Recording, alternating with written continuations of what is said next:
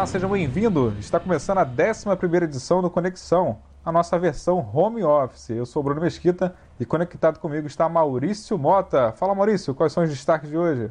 Fala, Bruno, tudo bom? Voltou o futebol, né? Pelo menos em uma das principais ligas do planeta. O futebol está de, de volta, né? Bom que a gente pode matar um pouquinho do tempo assistindo alguns jogos de qualidade. Mas foi certo voltar? É isso que a gente vai discutir, as medidas, os protocolos. É isso que a gente vai debater no programa de hoje. Agora, Ariel Palácios. Ariel, a volta do futebol, mas ainda com observações. Estamos sendo testados para saber quando retorna essa possível normalidade.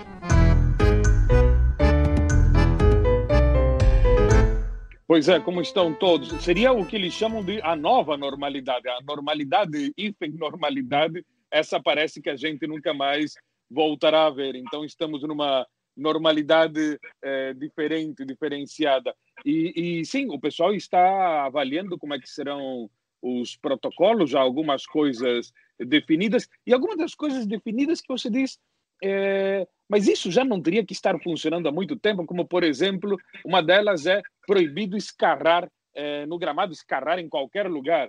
Escarrar é uma coisa tão meio, tão, né, tão faroeste, tão antiquada, como se o cara estivesse mascando fumo, não é? E de repente o cara vira e, faz aquela faz aquela aquela aquela aquela expulsão de material mucoso salivar. Que você diz bom essa é uma das coisas que que fica proibido daqui para frente. Outra delas aí já é uma determinação não só argentina mas a como é bom é beijar a bola né? Então é, é, é uma coisa, aquele gesto né, de vitória, de pegar, de agradecimento com a bola, é, é, quase como se fosse uma espécie de hóstia, não é? a qual você consagra ali o jogo. Bom, é, beijar a bola fica proibido entre várias outras coisas. Né? E com certeza, esses, esses, esses, são protocolos iniciais. Com certeza o pessoal irá descobrindo, é, passo a passo, mês a mês, é, a necessidade ou de flexibilizar algum desses protocolos ou a necessidade de criar mais, mais medidas é, para integrar dentro desses protocolos. Então, é um mundo totalmente novo que estamos vendo e esse mundo é dinâmico e veremos mais mudanças nos próximos tempos. E o nosso convidado hoje é Marcos Uchoa, que está de volta aqui no Conexão. Uchoa, muito obrigado mais uma vez aqui pela presença. E realmente é um cenário novo no futebol, né? Novos gestos, novas atitudes, como o Ariel destacou agora. Quer dizer, o simples gesto de beijar a bola já virou uma polêmica já do novo protocolo. É, ele lembrou bem essa coisa do, do, do cuspir em campo, né? Porque é uma coisa que lá atrás não existia. Eu não me lembro jovem, não estou nem falando criança, não. Eu não via praticamente jogador cuspir em campo. Foi uma coisa que virou meio uma moda, entendeu? E uma moda realmente feia, né? Tinha aquele corte de câmera que o cara tá jogando e de repente, puf, e quase que cospe em você na televisão ali, mas que era uma coisa muito feia, com certeza anti-higiênica, isso vai mudar. Enfim, mas voltando aqui, quer dizer, eu acho que essa volta do futebol, que é muito lenta, né? a gente está falando ainda da Alemanha, aí, da Coreia, claro, não estamos falando ainda dos loucos da Bielorrússia, mas é, essa volta ela está empurrada realmente completamente para uma dimensão econômica muito forte. Né? A história realmente é menos uma história de saúde, e mais uma história de dinheiro, que, aliás, vamos falar sério, né, como o futebol passou a viver já há alguns anos. Né? Quer dizer, é, uma, é uma máquina de fazer dinheiro, dá emprego para muita gente, né? um grande polo do entretenimento mundial, e, e, e, há uma necessidade, digamos assim, de, de, de botar essa máquina de novo para funcionar. Né? Eu diria que além da dimensão econômica, existe uma dimensão também que não está sendo tocada, mas que é a questão da saúde mental. Né? E as pessoas que estão em casa, e muita gente está em casa, elas, de certa maneira, precisam de uma certa uma válvula de escape que o futebol sempre representou. A gente tem pesquisas, por exemplo, da Espanha, que não estamos falando nem de um lugar assim, um lugar, mas que a violência doméstica, por exemplo, aumenta nos meses de férias de futebol. Em tempos normais, quando o futebol para, aumenta a violência doméstica. Você vê o horror de nós, homens, em geral, em relação a essa ausência do futebol. E é claro que com a pandemia, que a gente está falando já de dois meses aí sem futebol e indo para mais, vai ficar três meses aí para alguns, alguns campeonatos voltarem, que isso é uma questão real, existe depressão, existe ansiedade, existe violência doméstica. Então, a volta do futebol, eu estou falando, não é, um, não é o que os dirigentes estavam pensando, mas eu diria que é um efeito colateral positivo de uma volta ao futebol para acalmar um pouquinho dentro de casa esses homens mais agressivos, digamos assim.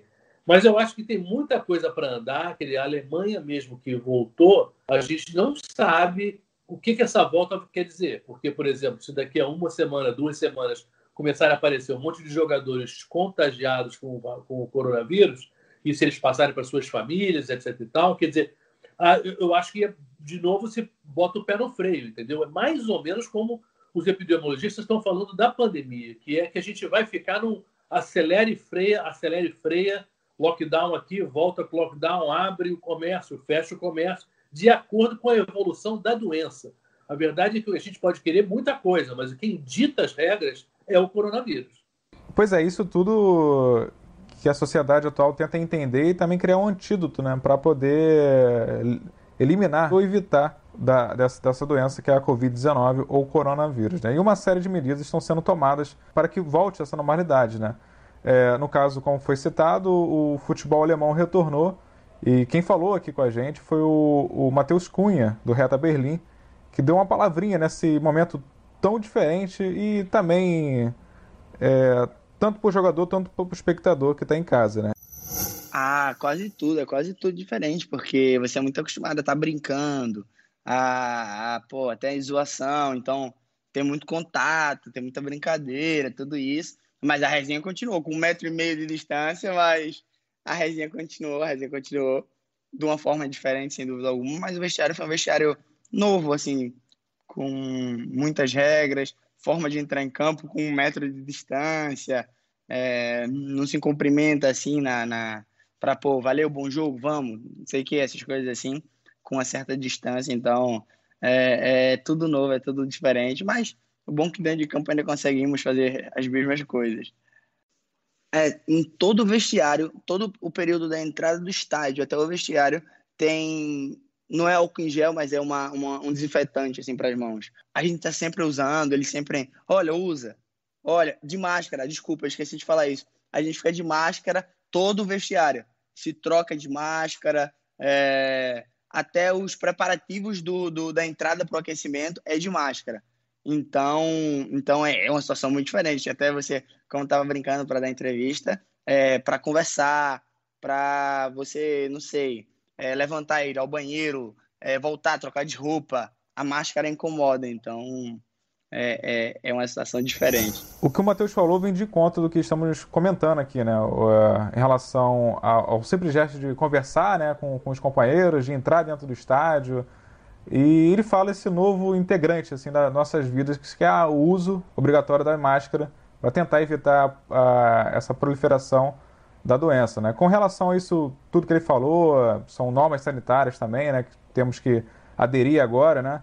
Depois de tudo isso acabar, ou se vai acabar ou não, né, se a gente vai viver nesse mundo, depois disso tudo, o mundo não vai ser mais o mesmo? É, é, é, é um mistério mesmo, porque a gente pensa é, numa coisa micro é, e depois aumentando para o macro, e, e, são tantos, tantos detalhes é, e tantos setores envolvidos que não dá para saber como, como será o futuro. Por exemplo, digamos assim, desde se o jogador, por exemplo, vamos ver, a Federação Argentina de Boxe apresentou um protocolo que diz que na sala de treino só poderá poderão estar quatro, uma, uma pessoa a cada metro, quatro metros quadrados, nenhum treino de mais uma hora, nenhum uso de toalhas, é, além daquele que também que a gente comentou, nem salivar, nem secreções nasais, né?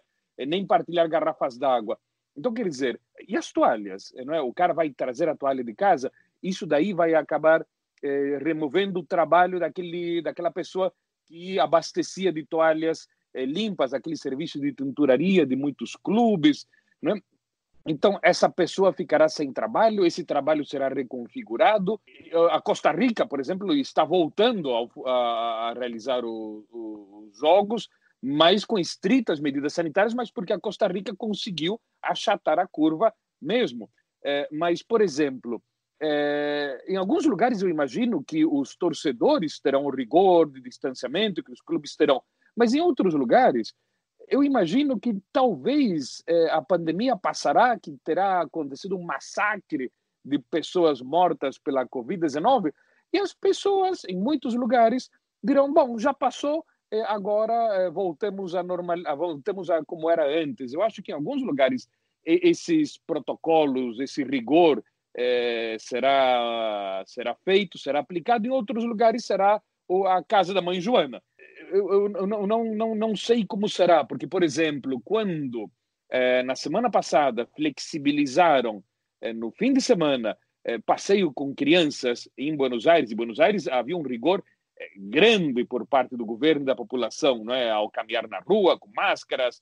É, foi liberado uma hora para passeio de crianças. As pessoas saíram em massa com as crianças, alguns até sem crianças, é, mas, e a norma dizia as crianças de, de, famílias diferentes não podem brincar, mas elas muitas estavam brincando, enfim, era como deu uma pequena liberada e o pessoal é, tirou proveito disso como se não tivesse acontecido nada. Estavam com máscaras, evidentemente, alguns até com luvas.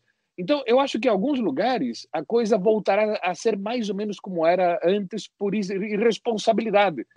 O, o show, algumas regras assim, né, como o Ariel destacou também e o próprio Matheus Cunha, né, mas só para ilustrar, né, manter, né, um metro e meio de distância, conforme a gente já está acostumado, né, no vestiário também, permanência de, permanecer dentro do vestiário de 30 minutos, não, não ficar muito tempo, é, suspensão de crianças na abertura dos jogos, no protocolo. Quer dizer, uma cartilhazinha que a, a Federação Alemã né, é, montou né, para poder retornar esse primeiro momento o futebol no país. É, a Alemanha realmente é aquele país da disciplina. Né? Eles come... têm que terminar aquilo que começou, todo mundo em ordem, não se reclama muito. É bom lembrar que foram só 10 dias de treino dos jogadores juntos. É, na, na Itália, por exemplo, o sindicato, que é forte lá, exige quatro semanas. Ele na Espanha, se não me engano, também, porque se exige mais tempo. A Alemanha voltou meio rápido, né? Agora, é claro que a Alemanha, ao contrário da Itália da Espanha, teve um comportamento como, como país, como o Ariel estava falando, quer dizer, é mais disciplinado, porque vem da cultura deles isso. Quer dizer, eu diria que se a gente trouxer a coisa para o Brasil, né, vamos falar um pouquinho de Brasil, eu acho que a disciplina não é o nosso forte, nem nunca foi, né? E a gente está vendo essa situação. A gente está numa situação muito, muito pior do que qualquer outro país da América Latina. A gente viu agora recentemente também o presidente do Flamengo, o presidente do Vasco, ir lá falar com, com, com, com o presidente Bolsonaro, queria também que já como uma forma de pressionar essa coisa popular. Só que a situação do Brasil é muito diferente, é muito pior. A gente, eu acho que a gente ainda não está no auge, a gente ainda vai estar pior. E eu queria é, levantar uma coisa aqui que eu acho que é, que é ciência. Quer dizer, as pessoas pensam que o coronavírus vai aumentar e diminuir como se fosse o coronavírus que decidisse isso, como se ele estivesse com fome e agora estivesse saciado depois de atingir tantas pessoas e matar tantas pessoas. Olha, não é isso. A ciência não diz isso, entendeu? Não é um bichinho com fome, entendeu? os números baixam quando o nosso comportamento melhora, quando o nosso isolamento social melhora. Quer dizer, quando abrir tudo, esses números voltam. Quer dizer, porque se a gente está hoje no Brasil com quase mil mortos por dia, e a situação era muito grave quando a gente tinha 200 mortos por dia, se a gente começar a melhorar e baixar a água, agora está baixando, agora a gente só está com 200 mortos por dia, mas volta três semanas atrás, quando a gente tinha 200, e a gente vai falar, pô, mas peraí, esse troço é muito grave, só se vai aumentar. Então, tudo isso faz com que esse mundo novo seja realmente muito, muito questionável sobre o que, que vai acontecer. Voltando para o futebol, é, é, eu acho que existem algumas medidas que talvez tenham sido exageradas. Os jogadores reservas, por exemplo, de máscara, sentados na arquibancada, um distante do outro. Para que a máscara? Realmente, vamos falar sério. Para quê? Você está sozinho, você não está tá olhando para frente, não está conversando com, com ninguém grudado em você. Quer dizer, eu, eu ainda vejo com um certo ceticismo que essa volta do futebol é, e dizer que todos esses protocolos são suficientes. Principalmente porque eu acho que quando a gente fala na área de saúde, né, é, a parte do, da respiração profunda, que é a respiração do atleta, ele busca um ar, né? ele grita em campo, por exemplo. Né? E quando a gente grita, por exemplo, a gente emite uma carga viral muito maior. É por isso, por exemplo, que as igrejas são lugares muito perigosos. Que você canta, você grita, etc e tal. Você está ali, bom, você está grudado nos outros também. Mas está num lugar fechado. O estádio não é tão fechado, mas é claro que as torcidas gritam muito, então fica complicado. Mas será que não seria possível botar, em vez de 70 mil pessoas no Maracanã, você botar 3 mil pessoas? E você diminuir um pouquinho essa questão tão. que você chamar de espetáculo, um jogo de futebol sem torcida, é exagerar muito, querer você esticar demais o conceito de espetáculo. Eu acho assim meio. Enfim, vamos ver, vamos ver como é que fica aí. Mas eu acho que tá, tem, tem, muitos problemas pela frente que a gente vai aprendendo, né? Como a gente está aprendendo com o coronavírus.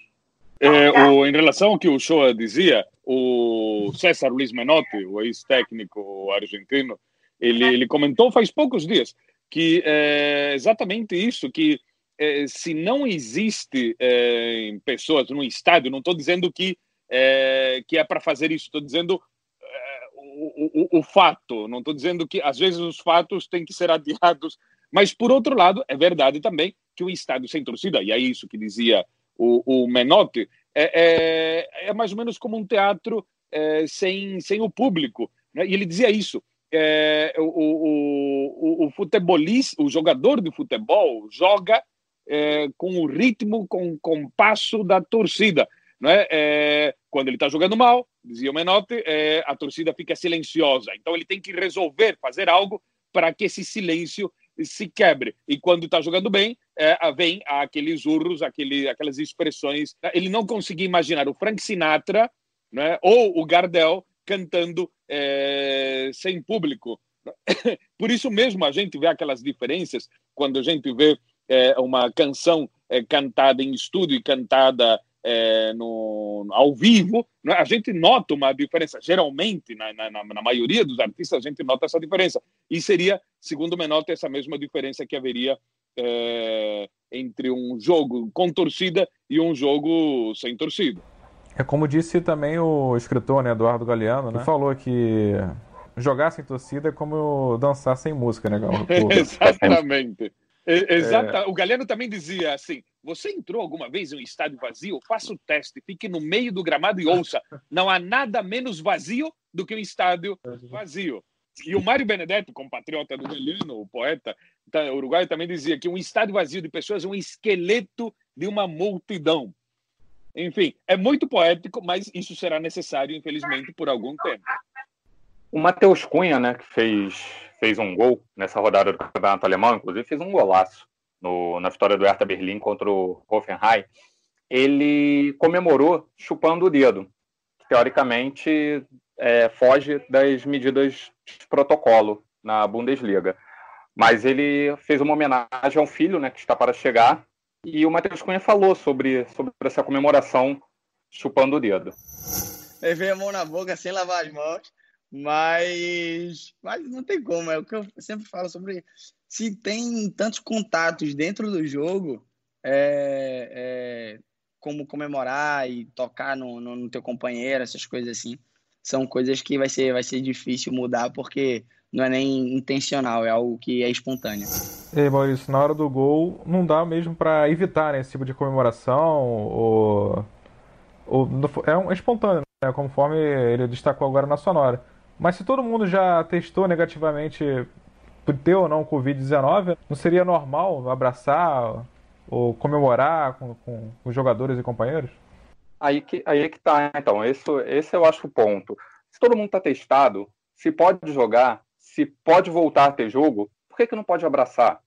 É, essa é a questão. Eu acho que se voltou a ter jogo, pode abraçar. Não tem como você você limitar o, o jogador na, na, hora da comemoração do gol. Imagina um gol.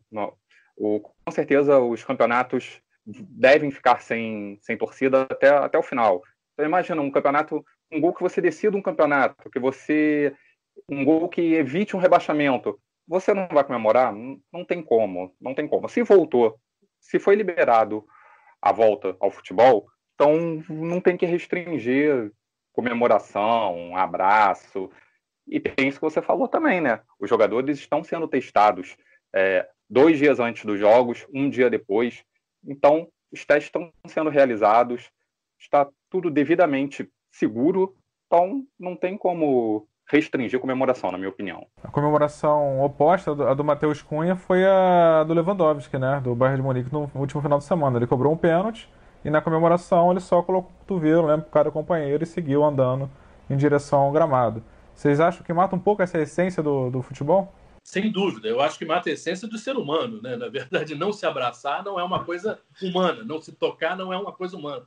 Nós, nós precisamos disso, na verdade, até e faz bem ao nosso sistema imunológico, inclusive, né? Quer dizer, a gente precisa do toque. Só que eu acho que nessa hora o futebol está servindo um pouquinho como uma propaganda de boas práticas higiênicas, digamos assim.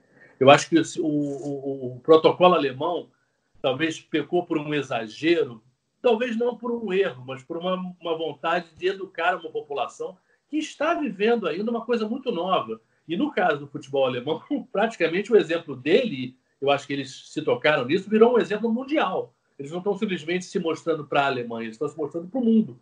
Tanto que vários campeonatos estão usando os protocolos da Alemanha como, digamos assim, uma base para definir o seu. Então, essa coisa de não se abraçar, eu acho que realmente não, talvez não tenha muito sentido para gente tão testada, né? Eles vão estar com testes aí, dias e dias vão ter testes. E agora, eu acho que nessa hora, a mensagem importante que eles querem passar é a mensagem para a sociedade como um todo. E aí o futebol nessa hora vira uma espécie de uma cobaia e está sendo aí está virando um garoto propaganda das melhores práticas para um cidadão normal.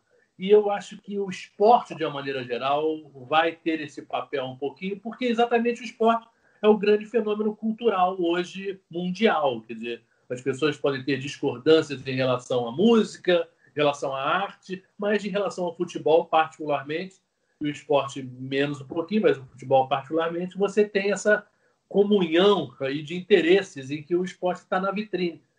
Então, eu acho que não é muito uma questão simplesmente do que, que é o lógico, é o que, que é melhor para a sociedade o futebol se insere nisso aí. Outro esporte que retornou, Ariel e Maurício, foi o UFC, né? O UFC foi o primeiro esporte, assim, né, de nível mundial a retornar com procedimentos preventivos, né?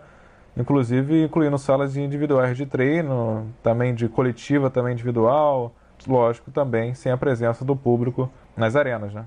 O UFC, o UFC já mim... teve três edições né, na, nesse retorno. Eu acho que o principal legado que, por enquanto, está sendo deixado é que tanto com as três edições do UFC como com o complemento da, dessa única rodada do Campeonato Alemão, a gente não teve casos depois da realização dos eventos. Isso, isso é bom. Isso é um número assim que dá esperança. O caso do futebol está cedo para dizer, né? Uma semana só, quer dizer, é pouco, né?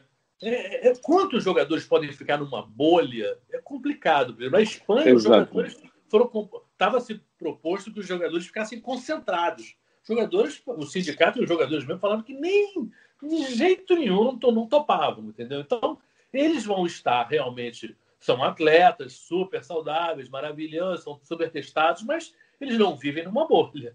Eu fico imaginando, no caso de os jogadores chegam no clube, adotam todas as medidas de higiene, eh, vão para o jogo, imaginemos um jogo sem torcida, fazem um gol, celebram um gol, se abraçam, se beijam, eh, eh, e, eles, e eles todos com testes feitos que indicam que não estão com o, o novo coronavírus mas evidentemente, mas esses testes, por exemplo, digamos que o cara está chegando no clube, estaciona o carro e ao tocar alguma coisa ali, é, ele se contagia.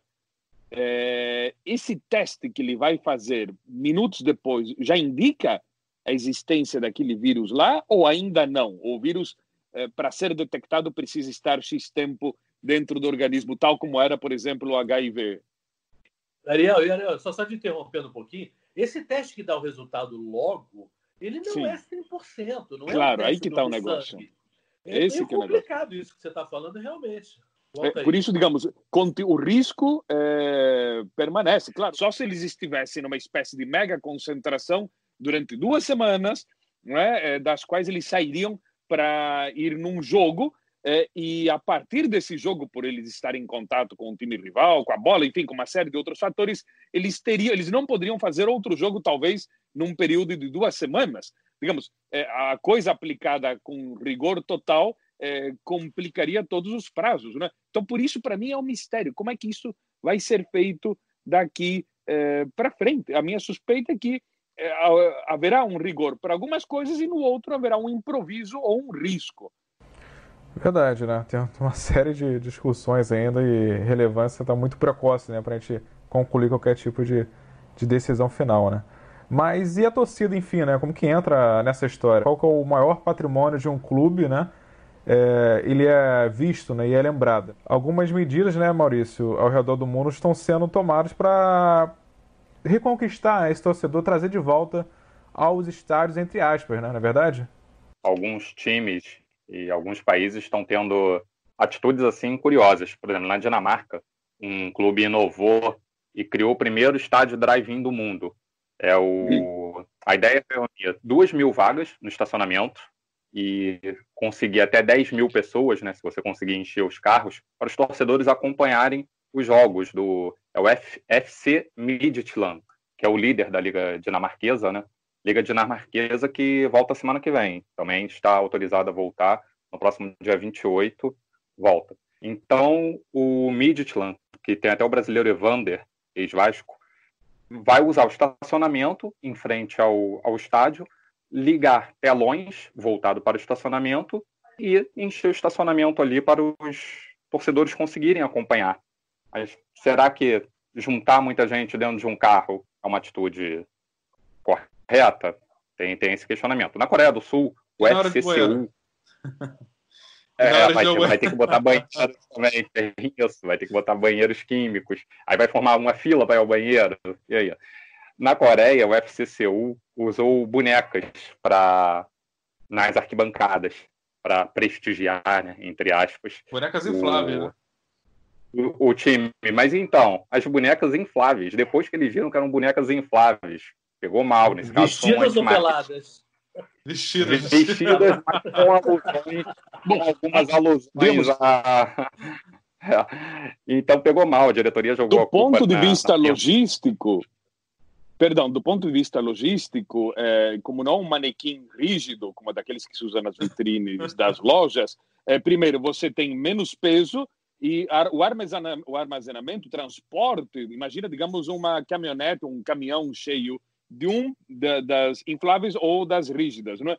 Então, é, evidentemente, nesse caso, os infláveis, suponho, a lógica indica que seria, você poderia colocar é, mais é, torcedores infláveis, digamos assim, para ser sutil, é, do que os manequins é, rígidos, é? então, aparentemente, pode ser que não pegue muito bem, mas do ponto de vista prático, facilita o transporte, faz o transporte mais barato, inclusive.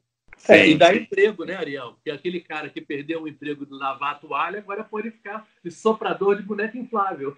Também isso, o que, por outro lado, reforça a capacidade pulmonar, não é? o que é muito necessário nesses momentos de pandemias relativas à área respiratória. É, uma medida que eu achei bem, bem legal, a, a mais correta dessas para mim, foi no campeonato alemão, né? O Borussia Mönchengladbach que é, imprimiu cartazes com, com, com, fotos de torcedores com a camisa do clube e, e vendeu esses cartazes aos, aos, torcedores por cerca de 19 euros. Os cartazes são a prova d'água. Então, além de você conseguir encher o estádio com os torcedores vestidos com a camisa do clube, é, você gera uma receita. Eu, eu achei essa ideia bem, bem legal você além de comprar o cartaz por 19 euros, você ainda teria que pagar um preço simbólico pelo ingresso do jogo, que seria 2,50 euros. Então, essa, além de você encher o estádio e visualmente fica mais bonito, porque está o pessoal com a camisa do clube, você ainda gera receita. Essa eu achei uma grande bola dentro. Aqui no Brasil, o Corinthians, um dos times de maior torcida, vem tomando medidas para atrair o torcedor. E quem fala agora é Caio Campos, superintendente de marketing do clube. Bom, nessa época de pandemia, onde a gente tem que se preparar para os estádios estarem fechados aí por um tempo que a gente não consegue definir, é, aqui no Corinthians a gente pensa que é complexo a gente jogar. Na verdade, o Corinthians sem sua torcida, sem a presença de sua torcida, não é o Corinthians. O que a gente vem tentando fazer durante esse tempo é criar ações para aproximar o torcedor, é, mesmo no dia de jogos sem a presença dos nossos torcedores, com eles e com a vibração dos jogadores aqui dentro do campo. Uma das ações que a gente fez em um dos jogos que foram que foi feito sem torcida contra o Ituano foi poder colocar os gritos da torcida no som da arena para que os atletas, enquanto estiver jogando, pudessem ouvir as torcidas. E agora, é, durante essa grande parada e a falta de previsibilidade de quando a gente vai retornar com o público dentro dos estádios, a gente lançou a campanha O Timão é Sua Casa, onde os torcedores podem estar presentes é, com as suas fotos, né? É, as fotos vão estar espalhadas na Arena Corinthians durante todos os jogos do Corinthians que os portões estiverem fechados. Acho que esse tipo de ação aproxima é, o torcedor do time novamente e dá para o atleta a sensação que, que lhe falta no dia do jogo, né? Que é poder estar próximo da Fiel.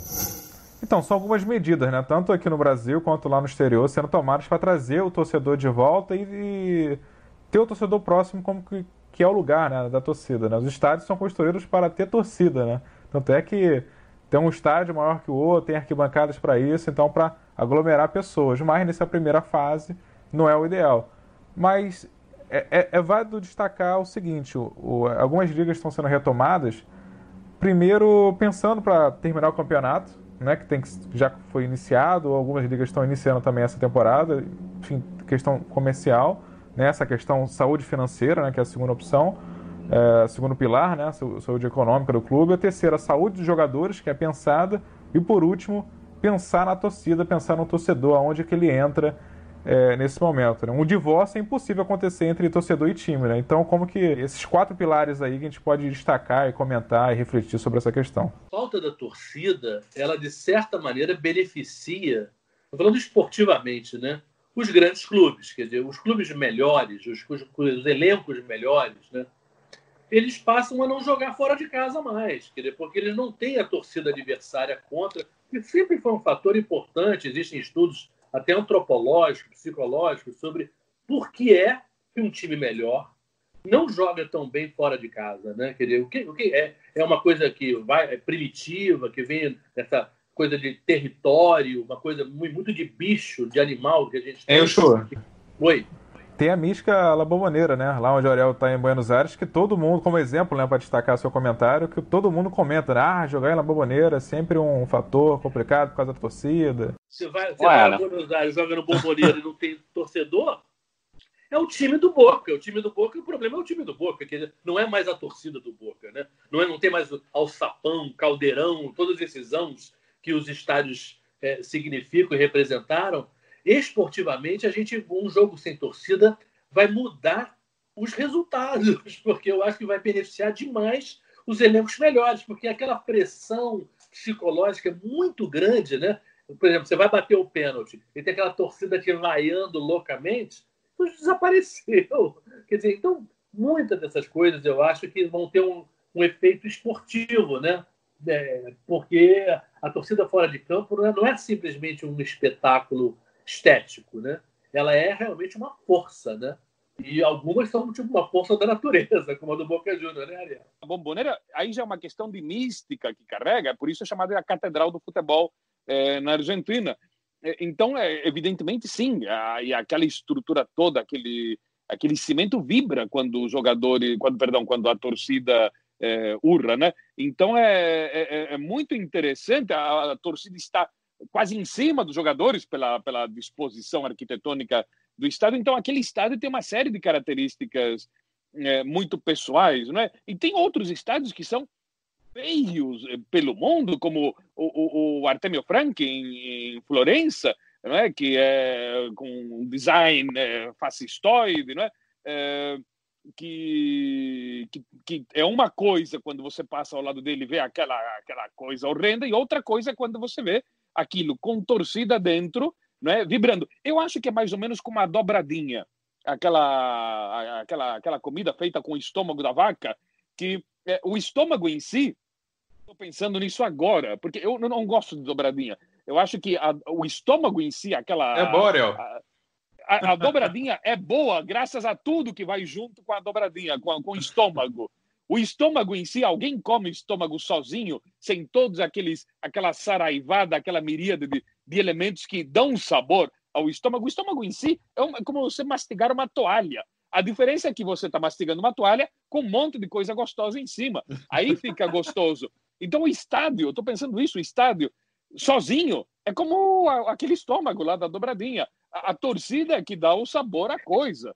Em relação à torcida, alguns clubes argentinos já estão tomando uma série de, de medidas que alguns é, perdoando é, por causa da crise econômica. A Argentina tem um caso especial. A Argentina já estava em recessão e aí chegou a pandemia e agravou a situação. Então, muitos torcedores não estavam conseguindo pagar as suas mensalidades do clube. Então, os clubes já estavam tentando fazer uma espécie de é, desconto, pagamentos em parcelas, é, fazer uma espécie de, de moratória, de anistia. Isso continua e agora se acentuou.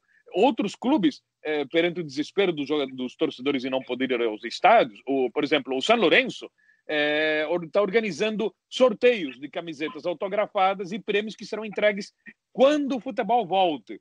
Então, o cara fica na expectativa, ah, daqui a alguns meses eu participei do sorteio, ganhei a camiseta, eu vou receber essa camiseta autografada por meus ídolos, por exemplo. Então, é, não pode haver o jogo, é, o torcedor não pode ir ao estádio quando volte, talvez fique um tempo sem poder ir. Então, eles estão fazendo essa série de, de, de, de atividades, é, entrevistas com Zoom. Agora, ah, é, sei lá, é, dão a possibilidade que um grupo X de torcedores, de 80 torcedores, possam ter uma conversa pelo Zoom é, com o, algum dos jogadores. Então, estão tentando fazer algo para aliviar a coisa do ponto de vista psicológico que o Show estava comentando antes. Né?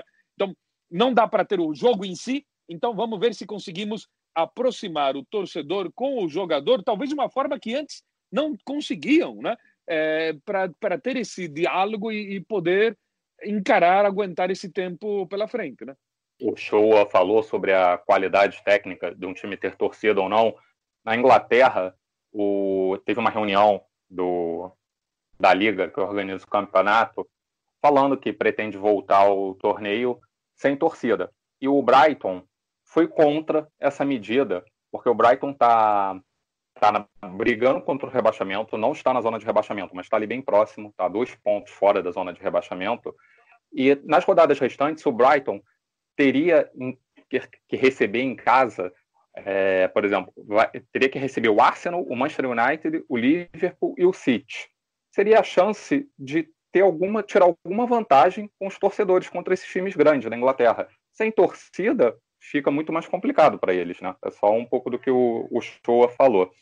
Ainda sobre torcida, é, a gente conversou com o atacante Paulinho, do Bayer Leverkusen, e falou um pouco para a gente sobre, sobre essa novidade, né? Ele que é recém-chegado na Alemanha, está na segunda temporada lá, sobre essa novidade de entrar em campo sem torcida. Eu acho que é tudo que o jogador não quer, né? A gente sabe a atmosfera que é quando, quando jogamos com torcida. O clima é diferente, é, a energia que o jogador sente dentro de si é diferente mas como estamos vivendo nesse meio aí, essa pandemia, é preciso jogar assim, então não temos o que falar, não temos o que reclamar, né? A gente vai conseguir, é, mesmo sentindo esse desgosto, né? Esse pequeno desgosto que é jogar sem torcida, sem esse calor humano, sem esse clima que a gente sempre está acostumado a jogar, a gente vai conseguir dar a volta por cima e e ajudar todos que, que se prejudicaram de alguma forma nessa, nessa pandemia e acabar é, acolhendo um pouco esse, esse sentimento, né? E quem trouxe também informações assim, do, do futebol é a jornalista Clícia Oliveira, jornalista brasileira que trabalha no Bayer Leverkusen, e trouxe um pouco dessa sensação que, que os jogadores vêm sentindo né, quando entram em campo nessa última rodada aí, que foi o recomeço do futebol. Uma coisa curiosa que aconteceu aqui no jogo, nesse jogo do Leverkusen, foi que os jogadores, quando viram, quando entraram, alguns comentaram isso, né? Quando entraram é, e viram aquele estádio vazio, né, sem torcida, a sensação que eles tinham é que eles relembravam a época de quando eles começaram a jogar, né? Que jogavam naqueles estádios vazios, naqueles campos. É, vamos dizer assim, entre aspas, de várzea, né, que a gente costuma falar no Brasil, aqueles campos bem, né, bem ruinzinhos. E eles relembraram muito essa época, então foi uma coisa engraçada porque alguns jogadores comentaram isso. Nossa, tenho a impressão que eu tô né, que eu voltei ao passado. É bem, bem curioso né, esse relato da Clice e do Paulinho, lá da Alemanha. É, o sentimento né, do, dos jogadores em, em entrar em campo e não ver ninguém, né? É, normalmente os jogadores entram em campo antes do, das partidas para fazer um aquecimento, já sentem como, como está o clima na arquibancada, né? Já vê, vê o estádio enchendo aos poucos. Agora você subir a escadaria ali, dar de cara e não tem ninguém, é, com certeza é, é, é, meio constrangedor e o Paulinho deixou isso bem claro, né? O Paulinho admite até uma certa frustração por, por estar jogando com, com portões fechados para torcedores, mas tem que ser assim e eu acho que vai ser assim por um bom tempo. Eu acho que pelo menos até o final dessa temporada, esses jogos restantes que faltam para terminar a Bundesliga, não vai ter torcida não, vai ter, vai ter que acostumar mesmo com essa sensação que não é boa, mas é, é o que mandam os protocolos, é a maneira correta. É, os jogadores, é, por exemplo, na Inglaterra, por exemplo, houve uma grita muito maior do ponto de vista do, dos jogadores em relação a essa volta, né? Não há, não há um acordo.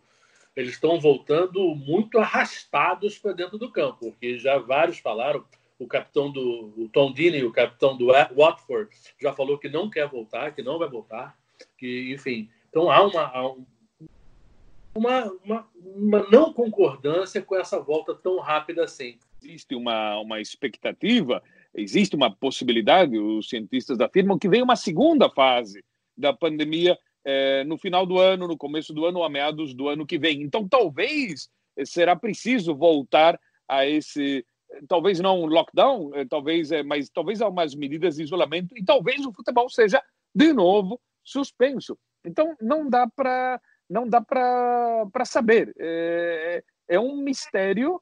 É, eu acho que quem, quem vai vencer, quem terá as melhores chances competitivas, mais além de ter jogadores excelentes, é, serão, serão os clubes que saberão se adaptar a essas circunstâncias novas. E evidentemente tudo indica é, é, terá mais vantagem quem tem mais dinheiro, quem tem uma estrutura mais, mais organizada. E no caso dos torcedores, keep calm and carry on, né? Porque fiquem calmos, olhem para frente, sigam para frente, que alguma hora o futebol volta e alguma hora talvez o futebol, é, os torcedores voltem para os estádios, sabe-se lá com quais reconfigurações, com máscara, sem máscara, com luvas, sem luvas, enfim, de alguma forma é, os torcedores é, voltaremos é, aos estádios. Agora, seguindo a parte final do programa, Ariel, o que, que você tira da sua estante hoje, aí, a sua estante do seu escritório em Buenos Aires?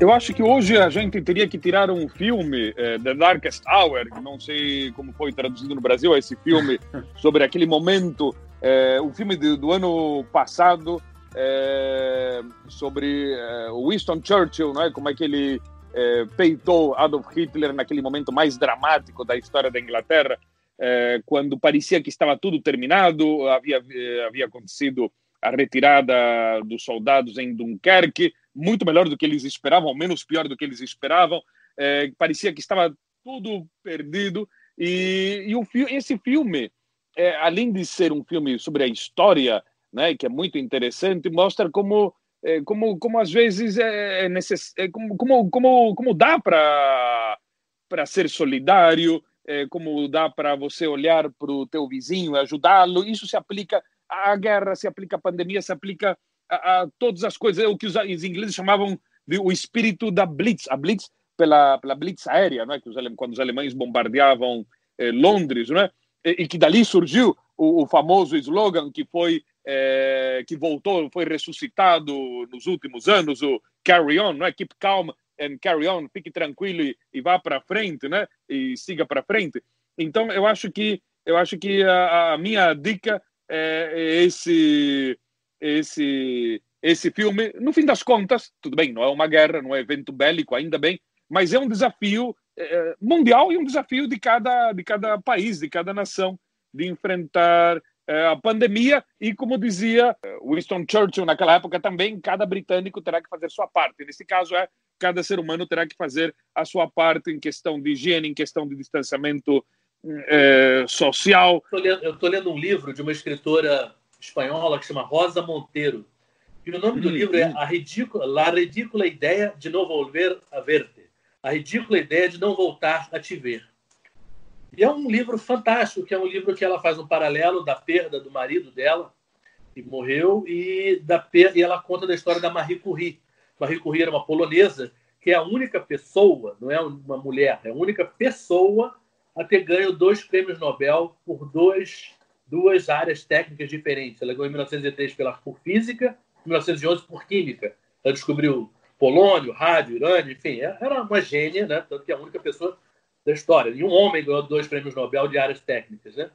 Enfim, e essa coisa da morte ela está muito presente na vida da gente hoje. Né? Lamentavelmente, muita gente está perdendo os seus, os seus parentes, as pessoas, seus amigos, e e é claro que essa sensação de ter de ser ridículo a ideia de você não poder mais ver a pessoa, isso vale até para as pessoas que estão internadas no hospital e que morrem sem você poder vê-las nem no hospital, no seu final. Eu acho que é um livro muito pertinente. E acaba que o título, no final das contas, também pode até remeter ao assunto do nosso programa, né? A ridícula ideia de não, volver, não, não voltar a te ver futebol. Né? Quer dizer, não assistir futebol é uma coisa que incomoda a, a, gente de uma maneira geral, porque o futebol é uma coisa muito alegre para todo mundo. Então, realmente, eu espero que passe, né? Como passa a dor de, aos pouquinhos, né, das pessoas que estão perdendo seus parentes, mas eu, é importante que, que a gente volte ao normal e que é um passo, essa volta do futebol é um passo, primeiro passo, mas é um passo importante. Um passo de cada vez, mesmo um pouco lento, mas é um passo, né, como você destacou. Bom, amigos, chega aqui o fim da edição número 11 do Conexão. Lembrando sempre que você pode acompanhar na hora que você quiser no globesport.com/podcast ou no aplicativo de áudio de sua escolha, seja Spotify, Apple Podcasts, Google Podcasts ou no Pocket Cast. Para participar do programa com a gente é fácil. Estamos no Twitter, ConexãoGE. Faça o conexão com a gente. Esse programa tem a coordenação de Rafael Barros e a gerência de André Amaral. Até o futuro e continue conectado.